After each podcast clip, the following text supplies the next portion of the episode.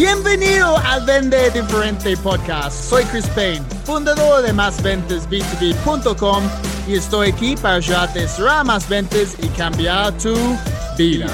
No importa si vendes casas, seguros, productos financieros, consultoría, cualquier cosa que vendes, este podcast va a ayudarte a encontrar más oportunidades, mejorar tu tasa de cierre y vender tu producto con lo que vale en lugar de luchar por precio. Para resumir, es tiempo para vender. Oye. Bienvenido al episodio número 37 del Vende Diferente Podcast. Soy Chris Payne, experto en ventas B2B. Estoy súper, súper contento, como siempre, okay, que estás aquí conmigo. Uh, si esta es tu primera vez, no olvides escuchar los otros episodios, pues hay, hay 36. Y si te gusta el contenido, por favor, puedes dejarme una calificación y comentario en iTunes o YouTube. Es decir, si estás viendo esto en YouTube en este momento, puedes dejar un comentario ya. o puedes escuchar el episodio y luego dejar un comentario.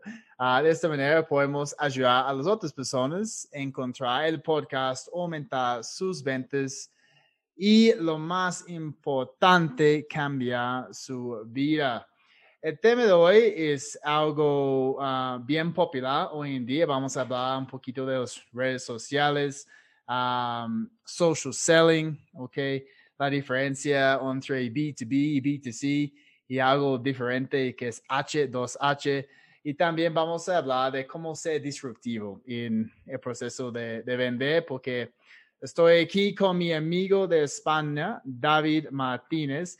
Él es un experto en social selling, pero específicamente estoy aquí con David porque yo vi que él hizo una conferencia se llama Ventas Disruptivas. Y para todos escuchando, obviamente ustedes saben que muy pronto voy a hacer el lanzamiento de mi primer libro con un editorial uh, y el nombre del libro es La venta disruptiva. Entonces, cuando yo vi este título de ventas disruptivas, yo pensé, wow, eso debe ser interesante. Tengo que hacer un episodio de mi podcast con David. Entonces, David, bienvenido al Vende Diferente Podcast. ¿Cómo estás?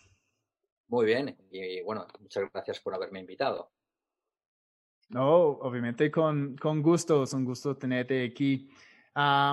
y te cuento que, pues, antes de, de hacer esos episodios con mis invitados, siempre yo hago un poquito de investigación, entonces yo estaba investigándote en, en las redes sociales, en LinkedIn, uh, en YouTube, y yo encontré un, una conferencia que tú has hecho um, y hay el video de toda la conferencia ahí en YouTube y fue el sexto Congreso Internacional de Marketing. ¿Recuerdas esta conferencia? Sí. Sí, ¿cuándo lo hiciste? Uf, ahora ya no me acuerdo. He dado muchas conferencias. esta, esta no recuerdo, no recuerdo. Llevo ya unos cuantos años dando por ahí guerra. Ok, pues sí, solamente quiero saber si este contenido fue, fue algo nuevo o si es un poquito antiguo y obviamente tienes contenido nuevo. Uh, pero cuéntanos un poquito de, de cómo llegaste a ser uh, en el top 50 de los social sellers en, en uh, Europa. Um, y pues un poquito de, de, tu camino. Me imagino que estabas trabajando en algunas empresas antes de empezar a enfocarte en un emprendimiento y, y ayudar a otras personas a aumentar ventas a través de tácticas de social selling.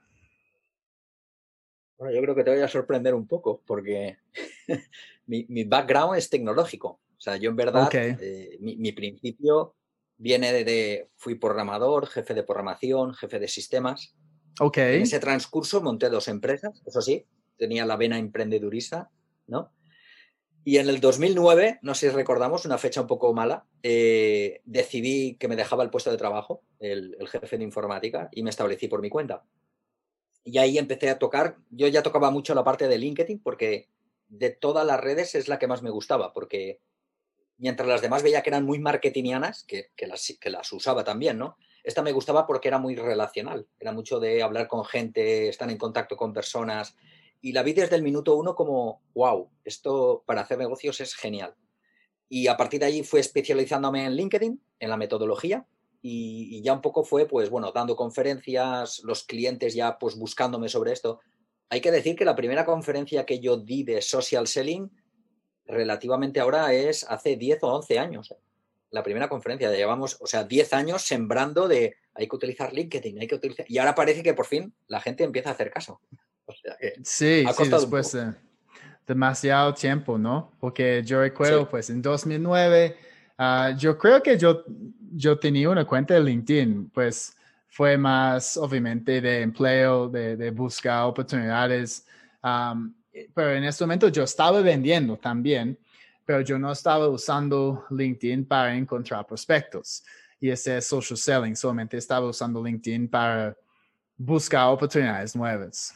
Es decir,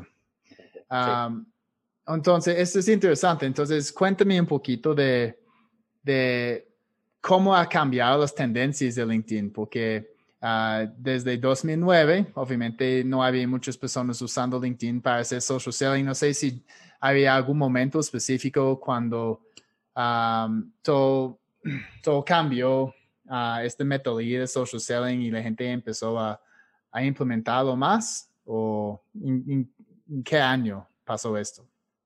Yo, yo, al menos aquí en España, mi experiencia es que llevamos de implantación a implantación menos de dos años. Es decir, hasta ahora, y, te diría que aún así te encuentras con muchas empresas que dicen que están haciendo social selling y cuando entras están haciendo lo básico o están en una, está aún todo en una situación a ver, es, otro tema es nosotros dos, ¿no? Que somos un poco como punto de lanza, ¿no? Vamos por delante de todo abriendo brecha. Pero realmente el mercado, yo creo que el mercado, posiblemente con el COVID se ha acelerado un poco, pero realmente el mercado está muy, muy, muy verde, pero muy verde. Es decir, eh, todo lo que yo aprendí en su época en el 2009, que era a base de, como digo yo, de bofetadas, ¿no? De prueba una no va, prueba otra no va, prueba... Pues todo eso está empezando a hacerlo la gente ahora. Y es un error, porque ahora la gente no permite tonterías en LinkedIn. Eso hay que ir con mucho cuidado. Sí, es cierto. Y incluso, pues, te dije que esta, esta mañana yo di una conferencia a un cliente nuevo, pues ya estamos en la etapa de negociación. Uh, la semana pasada hicimos prospección y estábamos hablando de, de todas las redes sociales y yo empecé a hablar de LinkedIn y solamente dos personas de un equipo comercial de 27 tenían un perfil de LinkedIn. Y entonces yo obviamente empecé a mostrar a ellos todo lo que pueden hacer. Ah, con esta maravillosa herramienta y, ahora pues casi todos tienen un perfil, pues gracias finalmente, y van a empezar a usar obviamente la búsqueda y, y empezar a publicar contenido y generar autoridad. hay algo interesante, chicos, y las personas que pueden ver, obviamente, este episodio en, en YouTube pueden ver detrás de David. Ah, dice Social Selling H2H yo vi esto, esta diapositiva hace un par de años. es, um, no hay B2B o B2C. Hoy en día hay H to H, que significa human to human. Uh, obviamente, David, pues yo soy uh, nombrado como el experto en ventas business to business. Okay, eso es como la gente me conoce. Uh, la mayoría de mis clientes son B2B, la gente me, me, llama específicamente diciendo, Chris, somos una empresa B2B, necesitamos una capacitación uh, específica, específico con tu metodología. Um, y, y, cuando yo veo que hay gente diciendo que no hay B2B, pues, obviamente puedo decir, pues eso, eso, no es cierto. Hay B2B, ¿ok? Hay B2B y hay B2C. Pero explica a nosotros un poquito más por qué H de H2H, human to human, puede ser B2B y B2C. O sea, efectivamente el B2B no desaparece. Sí. Yo también me dedico a B2B y mis clientes también, ¿no? Habitualmente, la mayoría. Pero eh, el, el, el, H2H se refiere más a que el modelo, ¿no? El modelo de negocio como tal, que da igual que sea B2B que B2C, porque al final, mm, aunque sea cliente final o busquemos un cliente corporativo, al final lo que buscamos es a una persona. Por eso vendría el human to human, ¿no? El H2H. Por, esa, esa reflexión. Entonces, en verdad, ¿qué es lo que comentábamos al principio, ¿no? que la parte bonita de, la parte de social selling y LinkedIn es que al final se basa, yo diría que en las reglas de toda la vida, que es crear relaciones, crear relaciones duraderas, eh, generar confianza, ¿no? Al final es lo básico de toda la vida, pero bueno, ahora en, modo digital que parece que sea más bonito, más chulo, más moderno. Sí, e, es cierto, y obviamente siempre tenemos que generar una relación porque este va generar confianza, ¿cierto? Confianza con un cliente y, si no tenemos confianza, pues no podemos mostrar un negocio. Entonces, ah, siempre yo uso, obviamente, las redes sociales para encontrar algo en común con un cliente. Por ejemplo, ah, hace un par de semanas yo acabé de cerrar un negocio con un cliente nuevo. y antes de mis reuniones siempre voy a, LinkedIn a ver si este, estas personas tienen perfiles. Me imagino que tú haces lo mismo, ¿cierto? Sí, sí, directamente. O sea, yo eh, analizo antes, eh, cuando salgo de la reunión ya estoy mandando la invitación al cliente. Es decir, es, en, verdad yo lo veo como una parte más. Es decir, yo creo que aquí existe otro error también, ¿no? Que es pensar que a partir del COVID va a ser todo digital y eso no es así. Pero tampoco vamos a volver al principio que mayoritariamente era presencial. Entonces yo creo que vamos a, yo le llamo ventas híbridas, vamos a un modelo híbrido, donde vamos a empezar a mezclar, pues a lo mejor empezamos tú y yo ahora por aquí por el Zoom, después hacemos una llamada, después hacemos una reunión, es decir, se van a ir mezclando los canales. Sí, sí, incluso es tan importante en, la etapa de seguimiento para tener varios canales en que podemos comunicarnos con nuestro cliente, no solamente por WhatsApp. Y hoy en día muchas personas escriben, escriben, escriben, escriben por WhatsApp. Y pues si alguien está recibiendo un montón de mensajes por WhatsApp, pues tal vez no van a contestar, pero no significa que no tienen la necesidad, solamente es que están recibiendo demasiados mensajes por WhatsApp. Entonces, tenemos que usar los otros canales, ¿ok? Redes sociales, um, no solamente Direct Messenger, pero aparecer un post o dar un like o uh, compartir un post de nuestro cliente o sea un comentario o etiquetar a nuestro cliente en otra publicación que puede ser interesante. Pero pues uh, mi historia uh, principal que yo estaba diciendo es que yo hice un análisis rápido de mi cliente online en LinkedIn y yo vi que, ah, ok, pues esa persona, su nombre es danés Um, y yo viví en Dinamarca en, en 2003 por seis meses um, en Copenhagen y, él también estaba ahí y él estudiaba en la misma universidad donde yo estaba en 2003 cuando yo hice un intercambio. Uh, entonces yo pensé, wow, eso está muy chévere. Él estaba en Copenhagen Business School, yo también.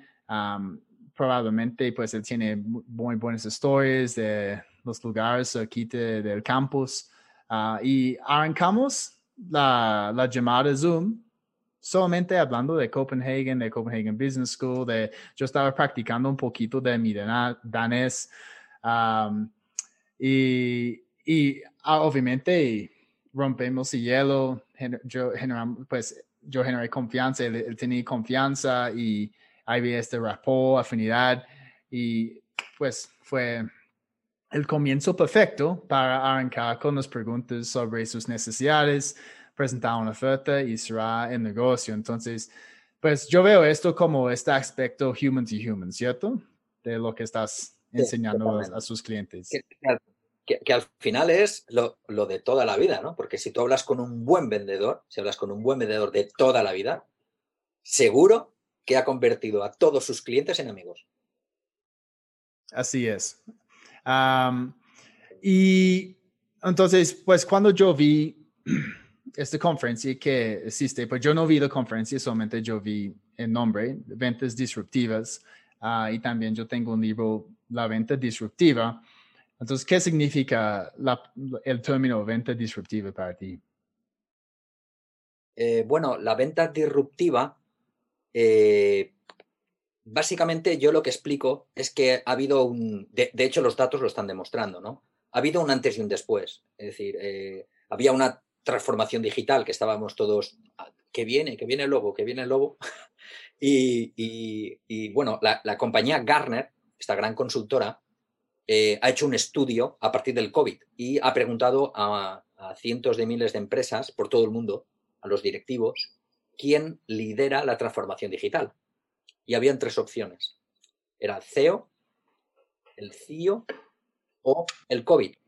y el 95% dijeron que era el COVID, el que estaba liderando la transformación digital de las compañías. Eso se llama salir corriendo por necesidad, que eso es muy malo. ¿no? Entonces, ¿qué, está ocurriendo? Que veníamos ya de una transformación digital de hace muchos años y en verdad eh, a este incendio, podríamos llamar incendio de transformación digital, el COVID ha sido la gasolina.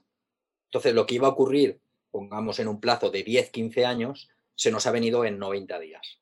Y ese ha sido el agobio de las empresas. Yo tengo clientes que me han llamado de, ¿qué es el Skype? ¿Cómo funciona? Yo, ¿pero qué me estás contando? O sea, increíble. Eh, organizaciones donde no tenían ningún control de nada, donde, bueno, es decir, las empresas estaban un poco como, bueno, vamos mandando correos y PDFs y somos digitales, ¿no? Entonces, esto en las ventas ha tenido un doble impacto, porque ha tenido el impacto tecnológico y el impacto interno y externo de personas. O sea, ha impactado por una parte a lo que son clientes, pero también a la propia organización que no estaba preparada para asumirlo. Por eso una disrupción total, o sea, ha sido una especie de puñetazo en el tablero, ¿no? y se han caído todas las fichas. Ok, entonces es más el, concepto que, que con el, la pandemia, obviamente, ah, y la necesidad para hacer una transformación digital, que esto está, es, eso es disruptivo en, el proceso de, negocios, ¿sí? Ha sido una especie de cisne negro, ¿no? Ha sido un cisne negro que ya venía de hace tiempo, pero la pandemia lo que ha hecho ha sido como acelerarlo todo. Es decir, yo he trabajado este verano con un montón de organizaciones en Latinoamérica y en España y equipos comerciales que, vamos, que iban con la lengua afuera porque no puedo hablar con ningún cliente, no tengo contacto con mis clientes, no puedo aperturar clientes nuevos, no sé cómo hacer el seguimiento a clientes, es decir, es decir, ha, hecho falta meter herramientas, lo que tú comentabas, herramientas, metodologías, es decir, eh, adecuar a los equipos. Aún queda mucho trabajo por hacer. ¿eh? Hay muchas empresas que, y lamentablemente las que no se preparen, lo van a pasar muy mal porque esto va para largo. Sí, exacto. Y yo creo que no vamos, como estabas diciendo, no vamos a, regresar a lo que estábamos haciendo antes, ¿ok? Ah, ahora tenemos que siempre trabajar con estas herramientas tecnológicas, uh, CRMs, obviamente, y usar uh, todas las redes sociales. Entonces, ¿cuáles son, desde tu perspectiva, qué nos recomiendas en términos de de las herramientas digitales más importantes que tenemos que implementar en nuestros negocios, específicamente para los equipos de ventas? Yo, pienso que, que, que, sería al revés. yo, yo, yo, cuento, cuento una anécdota que es una, un, un símil, Que yo cuento que hay una pirámide, ¿vale? Entonces, en, esa, yo, yo, lo explico así porque llevo casi, pues, no sé, como 30 años haciendo proyectos de transformación digital. Y yo al final, más o menos, ya me di cuenta sobre todo en la implantación de CRM, en la implantación de sistemas, siempre que fallaba, fallaba por lo mismo. Y no era por la herramienta, era por el equipo. Entonces, la, pieza fundamental en todo el organigrama es el equipo. Entonces, yo... Una, una, una, pregunta ahí, ah, porque obviamente siempre estoy entrenando equipos de ventas, ¿ok? Y una pregunta antes de arrancar, yo hago diagnósticos con mis clientes antes de arrancar para entender bien cómo está cómo es su proceso actual ah, y algunas preguntas sencillas. Una es, ¿tienes un CRM? Okay. no sé, 70% hoy en día sí tiene un CRM, ah, pero una gran mayoría, si es una empresa grande, ellos dicen que tenemos un CRM in-house. Ah, y generalmente cuando alguien tiene un CRM in-house, nadie está usándolo. ¿Has visto esto? Eh, yo creo que solamente un loco tiene un, CRM in-house. esto, esto diríamos que es muy ochentero. Sí. Y es que porque hay, hay, muchos CRMs muy, muy buenas, ok, Salesforce, HubSpot, y todo, todo está integrado con los, pues, G Suite, por ejemplo. Sí. sí. Yo, yo en, en, el caso, por ejemplo, el mercado español, por poner un ejemplo, yo los clientes que son grandes cuentas, grandes empresas o multinacionales, eh, habitualmente hay de todo, pero habitualmente todos van con Salesforce. Esa es mi experiencia. Hablamos de clientes con 30.000, 25.000 usuarios. ¿vale? Si nos vamos al escalón de abajo, lo que tú comentas, hay soluciones muy baratas, pero por ejemplo, Zoho CRM es gratis para, creo que son tres vendedores. Es decir, Cualquier empresa sí, Hub, sobra. HubSpot, HubSpot es gratis hasta 5, yo creo. Sí. Que realmente hay soluciones muy sencillas. Yo siempre digo, bueno, aquí eh, está, corrigiéramos, el organismo oficial del gobierno, se llama Hacienda, que es donde tú vas y te das de alta porque quieres montar una empresa, ¿no? Yo siempre digo que deberían de poner allí a alguien que le preguntara, ¿quieres montar una empresa? Ajá. ¿Qué CRM tienes? Y si dice no tiene, dice, a la vete para casa. No puedes montar una empresa si no tienes un CRM. Ajá. Pues, hay Pero muchas tú- personas que tienen, ok, pues hay muchas personas que tienen empresas, ok, incluso empresas gigantes, no voy a decir los nombres, ah, pero no tienen CRM, están usando un Excel. Ah, sí. Y yo te, mira, te- no te diré el nombre, pero es que trabajo aquí mucho con banca, seguros, y estaba con temas de seguros con una empresa de lo más grande que hay en España, y hablando con ellos ya en mucha confianza y tal, me explicaban que tenían tres CRMs diferentes. Y yo Mm. digo, ¿tres CRMs? Sí, sí, sí. Los de atención telefónica tienen el suyo, los vendedores el nuestro. Y yo digo, y entonces dice, ah, no, el mismo cliente está en tres sitios y no están conectados. Y yo, pero, y esto estamos hablando de hace un año, en el 2019. Es decir, que pensamos que va todo muy, muy adelantado, pero te, te vas dando cuenta que queda mucho por hacer. Hay mucho trabajo aún por hacer. Ok, y, y esto, lo que me estás diciendo es, es relacionado a otra cosa que dijiste dentro de, de tu conferencia. No vi toda la conferencia, solamente algunas partes, pero ah, estabas hablando de, de la diferencia entre social business y social selling. Y para mí esto fue interesante porque, pues, esta fue la primera vez que he escuchado el término social business, incluso en inglés, nunca he escuchado este término Ah, pues menos en español, obviamente en inglés tampoco. Am, pero lo que estás diciendo tal vez es, es que un- una organización tiene que hacer la transformación desde un nivel más alto, okay, más gerencial, antes de empezar a hacer esta transformación desde, ah, dentro del equipo comercial, ¿sí? Exacto, exacto. Por eso te decía la pirámide. Mira, yo, eh, por un poco por todo lo que he ido trabajando y sobre todo ahora, sobre todo la parte de, del COVID. Yo en el COVID, eh, en mi propia empresa, ¿eh? yo, yo la, la primera quincena del COVID aquí en España fue sobre el 12 de marzo, más o menos, si no me equivoco. Yo estuve dos semanas encerrado, lo tengo aquí, ¿eh? tengo por aquí la libreta. Estuve dos semanas encerrado solamente, y eso es lo primero que tienen que hacer todos, que es la parte de arriba, rediseñando mi, mi empresa. Es decir, transformación digital no, no va de apps ni. No, no, no. Transformación digital va de rediseñar modelos de negocio. Esa es la clave. Es decir, el negocio que a partir de cuando empezó el COVID no haya rediseñado su negocio, vamos, está fuera del mercado totalmente. La cuestión es cuándo va a cerrar, pero va a cerrar. Porque ha cambiado todo. Ha cambiado forma de comunicarse, percepción del cliente, la percepción del cliente ha cambiado totalmente, las prioridades de los clientes. Entonces, o rediseñas, el- habrá empresas que lo tendrán muy avanzado y ese rediseño será poquito. Pero todas van a tener que rediseñar. Aquí, por ejemplo, por irnos a un extremo muy, ¿no?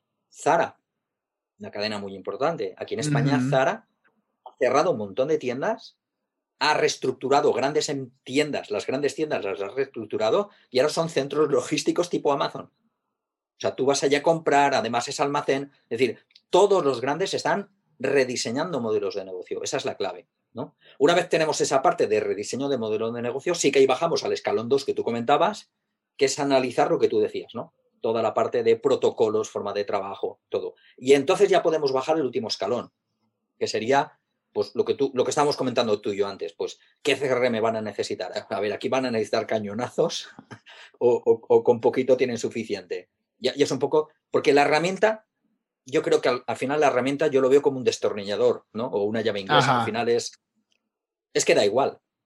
Es lo que más se adapte a ti, porque si contratas algo muy grande que al final no usas, o lo que tú comentas, ¿no? Un CRM muy potente dentro de la empresa no lo usa nadie, pues No, no vale nada. sirve. Sí. No, es lo mismo si, si van a recibir un entrenamiento en ventas, por ejemplo, y no van a implementarlo, pues no vale. Am, y entonces yo, que- yo quería hablar un poquito más de LinkedIn, porque yo sé que muchos de mis seguidores están usando LinkedIn y, y también varios están trabajando dentro de empresas grandes. Entonces, ah, con este enfoque de social business y que tal vez ya estamos en este tercer escalón y, y, la organización dice, listo, ya vamos a usar LinkedIn, ok, ya hemos comprado varias cuentas de LinkedIn Sales Navigator, por ejemplo, ah, pero tenemos algunas reglas para ustedes. Ustedes tienen que tener un banner con el nombre de la empresa, tienen que solamente hablar de nosotros. yo, a veces yo veo eso como una dificultad para algunos vendedores porque también LinkedIn para nosotros es, es un espacio para construir nuestra marca personal. Okay, y yo digo a muchas personas, mira, LinkedIn, mejor dicho, es, es tu página web, okay, es, un, es una página donde tú puedes compartir tus opiniones, pero ¿qué puede ser un vendedor ah, que está trabajando dentro de una organización grande y ellos tienen muchas reglas? y, pero aún quieren construir su marca personal. ¿Es posible? Sí, yo creo que sí. Eh, yo, yo creo que has tocado dos temas muy interesantes. Uno es la parte de la compañía. Al menos como yo lo explico a mis clientes, yo a mis clientes les, les hago la analogía de la, de la lluvia, ¿no? Y digo, eh, nunca llueve para arriba, llueve para abajo. Entonces, los primeros que lo tenéis que utilizar, yo lo digo a mis clientes, porque a lo mejor me llaman, vamos a hacer una implantación a los vendedores. Perfecto. El primer curso lo vais a hacer vosotros, los directivos. ¿Cómo? digo, y si no lo hacéis, si no lo implementáis, yo cojo y me voy. Porque la máxima de social selling es que, ah, bueno, hay una frase que dice que lo que haces habla tan alto que no escucho lo que me dices. Pero la gente se va a fijar en lo que hace el CEO, el, equipo directivo, aunque hagan menos, ¿vale? Está claro que los vendedores van a hacer más, pero necesitamos que el equipo directivo esté involucrado. Entonces, los vendedores se van a fijar. La segunda sería lo que tú comentabas. Hay que tener unas reglas de juego. Tampoco pueden ser muy, extremas porque vamos a ahogar al equipo, pero sí unas reglas mínimas porque en verdad, por ejemplo, eh, yo llevo la bandera de mi empresa, pero si me fuera a trabajar a otra empresa, llevo la bandera de otra empresa. Por lo tanto, hay ciertas partes, como tú comentabas, que efectivamente la empresa va a tener que decir algo. Hay, hay que llegar a un límite, ¿no? A un consenso. Y efectivamente, eh, yo pienso que los comerciales, además lo tenemos claro, ¿no? Dentro del social selling, una, una de las labores que hay que hacer es la marca personal. eso te lo vas a llevar contigo. Lo que pasa que mientras estés en esa compañía, la beneficiada y por lo tanto te pagan un sueldo, es esa empresa. El día que te vayas, tu marca personal se va a otro sitio, ¿no? Que al final, volvemos otra vez al principio, ¿eh? al final es otra de las grandes reglas de los vendedores, ¿no? Tú contratas un vendedor o porque tiene una buena cartera o porque tiene una buena reputación. Sí, entonces, ¿qué, qué podemos hacer como vendedores para ah, construir nuestra propia marca personal, ah, específicamente en LinkedIn? ¿Qué, ¿Qué, tipo de contenido debemos publicar o debemos ah, escribir nuestro propio contenido? ¿Debemos grabar videos y publicar los videos dentro de LinkedIn? ¿O solamente debemos empezar a compartir contenido de la empresa en nuestro perfil. Ah, ¿Cuál es un buen balance desde tu, opinión? Yo, pienso que publicar solo contenido de la empresa es un error, porque al final, un poco, yo pienso que nos perjudicamos la marca. Yo aquí, y esto se lo digo también a los, a los propietarios, que, que lo más importante es ayudar a que nuestro equipo sean los mejores que puedan llegar a ser. Esa es nuestra labor apoyar al equipo que sean los mejores. Y el tiempo que estén con nosotros, que sean los mejores. Y si se tienen que ir, que se vayan. Y si se tienen que quedar, que se queden. Pero no nos interesa gente mala, sino gente buena. Entonces, no nos interesa saturar. Yo lo veo más desde el punto de vista de la empresa, yo lo veo más como te, te, ofrecemos contenido para que lo vayas de vez en cuando publicando. Pero si yo normalmente, pues, por ejemplo, por hacer un ejemplo, imagínate que propongamos, por poner un ejemplo que lo entiendan bien, que vamos a publicar dos veces a la semana, en días separados. Y de esas cuatro semanas, uno o dos contenidos de la compañía, como mucho, como mucho. Podríamos dejar uno, si queréis. Y el resto tiene que ser aporte de valor. Yo creo que es la gran clave. Hay, una frase de Zig Ziglar eh, que dice, deja de vender y empieza a ayudar. Yo creo que esa es la clave. Es decir, de lo que nosotros sabemos, cada uno de los vendedores, de lo nuestro, ¿qué podemos aportar que ayudemos a los demás? Y eso podría ser lo que tú comentabas. Por una parte, lo que se llama curación de contenido, elegir un contenido, y otra, crear contenido nuevo. Yo el tema de vídeo, el tema de vídeo, porque tú y yo estamos muy avanzados, ¿vale? Porque estamos muy metidos en todo esto, pero yo, al menos con los comerciales que trabajo, el tema de vídeo ya como que ya les viene muy cuesta arriba, porque es todo el proceso de... Entonces yo ahí de momento... sí, tienen, tienen miedo, dan pena, obviamente, de, de grabar un video, están, piensan que la gente van a, obviamente, castigar por el contenido, pero es al revés, es que incluso si alguien publica un video y hay errores dentro del video, a veces es más llamativo, ¿no? Más natural. Yo, creo que hay que aprender mucho del mercado americano, porque allí ves que coge un directivo, coge el vídeo, el móvil, se graba con el móvil, y aquí estamos pensando con cámaras, luces, lo hacen todo, ¿no? Como este podcast, que es muy fresco. Y yo creo que nos falta un poco ese punto, pillar como tú lo haces, ese punto de fresco. Mm, de entrada, por ejemplo, por dar un poco de pautas, estaría interesante, por ejemplo, escribir un artículo al mes. No hay que montar ni un blog. La propia plataforma LinkedIn tiene el sistema de blog es decir, vas allí y escribes un artículo al mes. Sí. Que no es mucho, al mes no es mucho. Eh, yo, yo, cuando los clientes, porque cuando les dices escribir, la gente ya empieza a asustarse, ¿no? y yo, bueno, yo voy con ordenador Mac, que también funciona con Windows, ¿eh? Entonces yo lo, eh, cojo el documento de Word, yo lo hago en Word, pulso la tecla y le empiezo a hablar y empiezo a escribir. Que esto lo hace, por cierto, el Word para Windows. Word para Windows, le hablas y te escribe el documento. Entonces yo a mis vendedores les digo, escribe, dictaselo que hablado te va a salir y un folio lo haces en 10 minutos, lo vuelves a leer porque hablado y escrito es diferente, lo cambias, lo guardas y de aquí dos días lo vuelves a leer. Ya tienes el artículo hecho. ¿Qué te ha costado? Media hora, con revisiones incluidas. Ya está. Es todo muy fácil. Sí, es cierto. Ah, incluso hay otros servicios donde la gente, tú puedes enviar un audio y ellos pueden obviamente dictar todo y, enviarte un documento, un Word editable. Sí, exacto. gente que me dice, es que yo no tengo el móvil, pues díctale al móvil y mándatelo por correo, que cuando le hablas al móvil también lo escribe. O sea, me refiero que hoy eh hay muchas herramientas para hacerlo fácil. E, eso es como muchas personas escriben libros también. mi libro que acabé de escribir pues la mayoría fue ahí sentado durante pandemia escribiéndolo con, en Microsoft Word, pero había algunas partes, no sé, yo estaba fuera ah, haciendo ejercicio y llegó una idea, es, ah, este tiene que ser parte del libro, entonces solamente yo estaba pues grabando un mensaje de audio y luego uh, incorporando esto dentro del libro también, sí. Porque no siempre tenemos los, los ideas perfectos en, en los momentos perfectos. Entonces tenemos que aprovechar cualquier herramienta que tenemos en nuestros uh, celulares, chicos, para documentar estas ideas, ¿ok? Porque podemos tener una muy buena idea ah, y una, pues una hora, dos horas después vamos a olvidarlo y ya, ya se fue. Entonces, el momento que tenemos una idea buena, debemos documentarlo, debemos escribir algo en el calendario para obviamente uh, ejecutarlo y, tomar acción.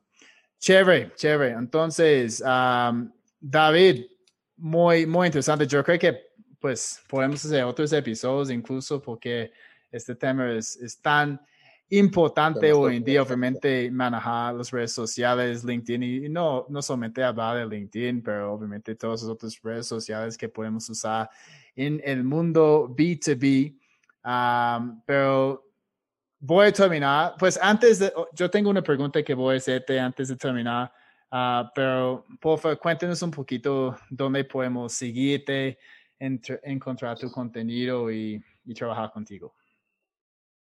Bueno, es muy fácil, es poner David M. Calduc o Calduch con CH en Google o en LinkedIn.